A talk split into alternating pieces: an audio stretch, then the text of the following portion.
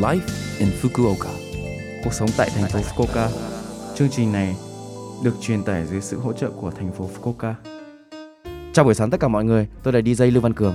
Trong chương trình Live in Fukuoka, chúng tôi sẽ cung cấp thông tin sinh hoạt và đi chơi để mọi người có thể có thời gian vui vẻ và thoải mái ở Fukuoka. Thứ sáu hàng tuần, tôi là Lưu Văn Cường, đến từ Việt Nam, sẽ truyền tải thông tin đến các bạn. Chỉ một chút thời gian ngắn thôi, nhưng rất mong các bạn hãy cùng đồng hành với mình nhé.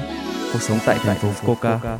Cẩm tú cầu, loài hoa tượng trưng cho mùa mưa, không chỉ vào những ngày nắng, diện mạo nở rộ dưới mưa cũng rất mát và đẹp. Hoa cẩm tú cầu gaku sinh ra ở Nhật Bản, đã đến phương Tây và nhân giống nhiều lần. Nó đã được nhập khẩu trở lại Nhật Bản với cái tên tú cầu phương Tây. Gần đây, cả hoa cẩm tú cầu phương Tây và hoa cẩm tú cầu gaku đều có rất nhiều chủng loại, hình dáng và màu sắc. Cách trồng hoa cẩm tú cầu về cơ bản là dễ dàng, mặc dù có một mẹo nhỏ trong việc cắt tỉa để hoa nở vào năm sau.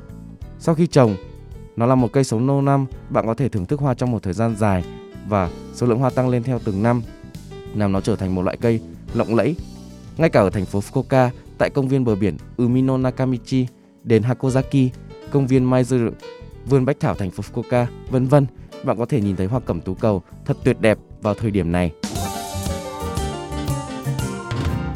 Cuộc sống tại thành phố Fukuoka Thư từ các trường mẫu giáo và trường học được viết bằng tiếng Nhật và bạn gặp rắc rối vì bạn không hiểu nội dung. Giới thiệu, chương trình gia sư hỗ trợ người nước ngoài. Các tình nguyện viên đã đăng ký với tổ chức sẽ trở thành trợ giảng trên cơ sở từng người một. Bạn có thể yêu cầu một bản dịch đơn giản như tài liệu và thư từ từ các trường mẫu giáo và trường học, cũng như thư từ văn phòng phường hoặc tham khảo ý kiến của chúng tôi về cuộc sống hàng ngày của bạn thông qua trực tuyến. Bất kỳ người nước ngoài nào sống ở thành phố Fukuoka có thể tương tác với gia sư trực tuyến đều có thể sử dụng. Thông thường, phí sử dụng 500 yên mỗi tháng, nhưng tiền phí được miễn phí cho đến tháng 11 năm nay.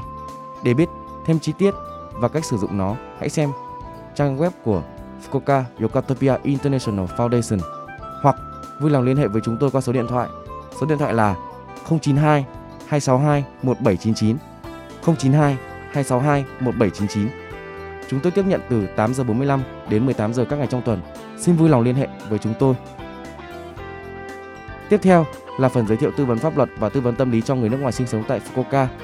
Thời gian tư vấn pháp luật là từ 10 giờ 30 đến 13 giờ 30 thứ bảy đầu tiên hàng tháng và từ 13 giờ thứ tư tuần thứ ba hàng tháng đến 16 giờ. Thời gian tư vấn là 45 phút, sẽ có luật sư tư vấn miễn phí. Nếu bạn cần thông dịch viên, thông dịch viên tiếng Anh sẽ được sắp xếp miễn phí, vì vậy vui lòng cho chúng tôi biết khi bạn đặt lịch trước. Các nhà tâm lý học cũng cấp dịch vụ tư vấn tâm lý bằng tiếng Anh hoặc tiếng Nhật vào thứ hai, thứ ba và thứ năm hàng tuần. Hãy yên tâm rằng cả hai cuộc tư vấn sẽ được giữ bí mật. Để đặt chỗ và giải đáp thắc mắc chi tiết, vui lòng liên hệ số điện thoại 092 262 1799 092 262 1799 từ 8 giờ 45 đến 18 giờ các ngày trong tuần. Cuộc sống tại thành phố Fukuoka. Số like Infoca tuần này mọi người cảm thấy thế nào ạ? Rất nhiều thông tin bổ ích phải không ạ? Số phát sóng này lúc nào cũng có thể nghe bằng postcard. Ngoài ra, mọi người cũng có thể biết về nội dung truyền tải trên blog. Mọi người hãy xem qua trang chương trình từ trang chủ của lớp em. Cuối cùng, tôi xin phép gửi đến mọi người bài Sợ ta mất nhau của ca sĩ Châu Khải Phong để chia tay mọi người. Chúc mọi người một ngày vui vẻ. Hẹn gặp lại mọi người vào tuần sau.